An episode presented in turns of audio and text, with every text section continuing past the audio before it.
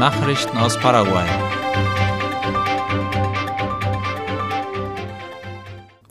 Der Itaipu-Stipendienaufruf endet mit 10.000 eingeschriebenen Jugendlichen. Die Anmeldephase für die Itaipu-Stipendien 2023 endete IP Paraguay zufolge am 15. Februar mit mehr als 10.000 jungen Menschen, die sich für eines der 2500 Stipendien beworben haben. Davon sind 2000 für ein Universitätsstudium, während die restlichen 500 für eine Fachschulausbildung gedacht sind.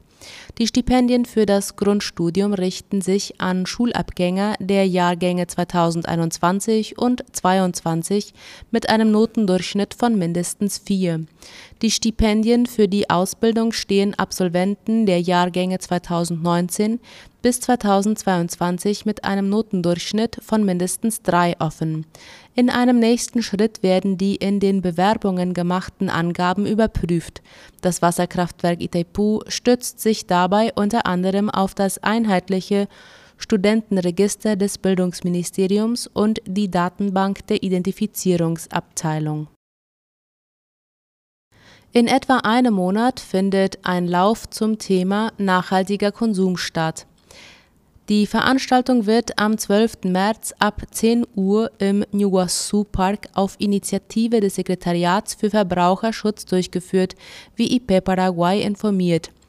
Der Lauf findet im Rahmen des Weltverbraucherrechtstages statt, der jedes Jahr am 15. März begangen wird. Ziel ist es, das Bewusstsein für die Rechte der Verbraucher und Nutzer zu schärfen und Qualitätsprodukte, die weder der Gesundheit noch der Umwelt schaden, zu fördern. Auf der Internetseite www.sedeco.gov.py kann man sich anmelden. Im Fall des ermordeten Journalisten in Pedro Juan Caballero sind vier Verdächtige festgenommen worden. Bei einer Razzia in Pedro Juan Caballero im Departement Amambay im Rahmen der Untersuchungen zum Mord des Journalisten Alexander Alvarez sind vier Personen verhaftet worden. Das meldete die Nationalpolizei laut Ultima Hora. Bei drei der Festgenommenen handelt es sich vermutlich um Komplizen, ein weiterer wird verdächtigt, der Täter zu sein. Der Leiter der Mordkommission der Nationalpolizei, Luis López, berichtete, dass die Razzia heute gegen 5.30 Uhr in einem Haus im Stadtteil Obrero von Pedro Juan Caballero durchgeführt worden war. Die Verhafteten sind Ricardo Torales Jiménez, gegen den ein Haftbefehl wegen schweren Raubes und vorsätzlicher Tötung vorliegt, sowie Marcial Torales Jiménez und Cristian Torales Jiménez. Beide sind ebenfalls wegen vorsätzlicher Tötung vorbestraft. Der dritte Verhaftete heißt Jorge Riquelme Jara.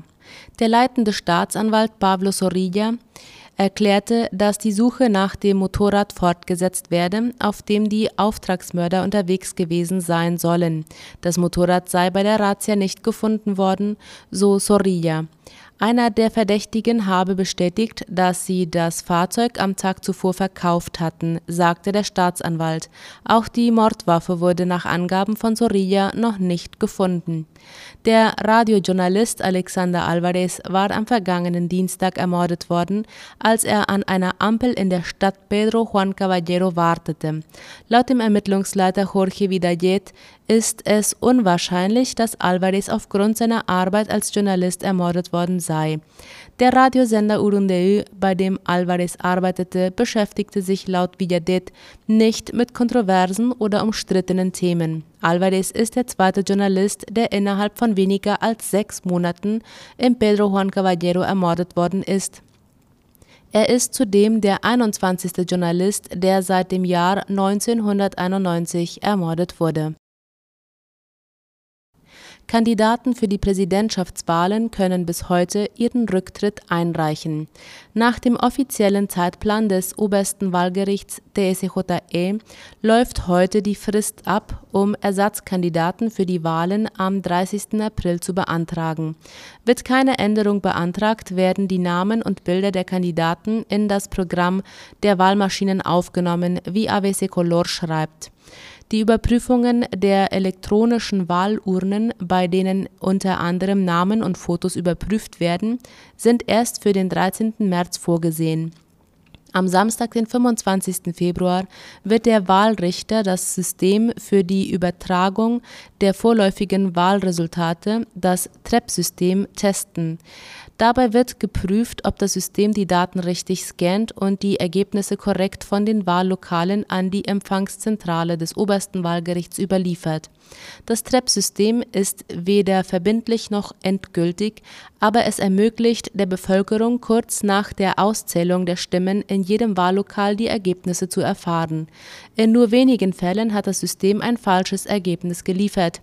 Die Präsidentschaftskandidaten dürfen vom 27. Februar bis zum 27. April öffentlich werben. Verboten ist Wahlwerbung in den traditionellen Medien wie Radio, Fernsehen und Printmedien bis zum 29. März. Werbung im Internet und in den sozialen Medien darf frei verbreitet werden, da es für diesen Bereich kein spezifisches Gesetz gibt. Derzeit stehen 13 Präsidentschaftskandidaten fest für die Wahlen am 30. April. Nachrichten aus aller Welt.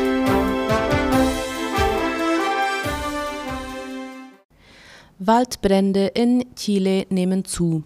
Wie Latina Press berichtet, sind im Süden und in der Mitte Chiles insgesamt 53 Waldbrände und haben nach Angaben des Nationalen Katastrophenschutzes bereits 434.000 Hektar verbrannt. Dies stellt in Anbetracht der Wetterbedingungen eine ungünstige Prognose dar, da die Behörden weitere Ausbrüche gemeldet haben. Der derzeitige chilenische Minister für öffentliche Arbeiten Juan Carlos Valenzuela hat daher eine ideologische Komponente als mögliche Ursache für die Brände ins Spiel gebracht. Mehr als 800 Brigadisten aus zahlreichen Ländern, darunter Mexikaner, Ecuadorianer, Argentiner, Venezolaner, Spanier und Portugiesen arbeiten zusammen mit Tausenden chilenischer Feuerwehrleute an der Bekämpfung der Brände. Baerbock für Mehrheitsprinzip bei EU-Entscheidungen. Deutschlands Außenministerin Annalena Baerbock setzt sich angesichts des russischen Angriffskrieges gegen die Ukraine für tiefgreifende Reformen in der Europäischen Union ein. Genau jetzt sei der Moment, die gemeinsame europäische Sicherheits- und Außenpolitik zu stärken, sagte die Politikerin in Stuttgart bei einer Veranstaltung zu Europa, laut der Deutschen Welle. Baerbock pochte auf mehr Entscheidungen nach dem Mehrheitsprinzip in der EU. Wir haben in den vergangenen Monaten immer wieder gesehen, wie im Rat einzelne Mitgliedstaaten eine starke gemeinsame europäische Haltung verhindert haben, etwa bei Menschenrechtsfragen, sagte sie. Das können wir uns nicht länger leisten. Die Bundesregierung setzte sich deshalb für mehr Entscheidungen mit qualifizierter Mehrheit in der EU ein, gerade in der gemeinsamen Außen- und Sicherheitspolitik. Russland und Ukraine vereinbaren erneut Gefangenenaustausch. Das Verteidigungsministerium in Moskau teilte laut der Deutschen Welle mit, dass 101 russische Kriegsgefangene aus ukrainischen Gebieten nach Moskau ausgeflogen würden. Im Gegenzug erklärte der Chef des ukrainischen Präsidentenbüros, Russland lasse 100 Kriegsgefangene und einen Zivilisten frei. Fast alle seien bei dem Fall der Hafenstadt Mariupol in russische Gefangenschaft geraten, hieß es. Bolivien will mit industrieller Stahlproduktion beginnen. Bolivien will im Jahr 2024 mit der industriellen Stahlproduktion beginnen, wie der Vorsitzende des Stahlwerks Mutun, Jorge Alvarado, laut Latina Press bekannt gab. Alvarado sagte, dass der Baufortschritt des Stahlwerks 69 Prozent erreicht habe. Man sei sich sicher, dass dieses Projekt noch in diesem Jahr verwirklicht werden könne, so dass im Januar 2024 somit der industriellen Stahlproduktion begonnen werden könne, so Alvarado. Nach seinen Worten hat sich der Bau des Industrialisierungsprojekts verzögert, der zwischen Ende 2019 und 2020 zum Stillstand kam während der Amtszeit der Interimpräsidenten Janine Agnes. Soweit die Mittagsnachrichten am Freitag. Auf Wiederhören.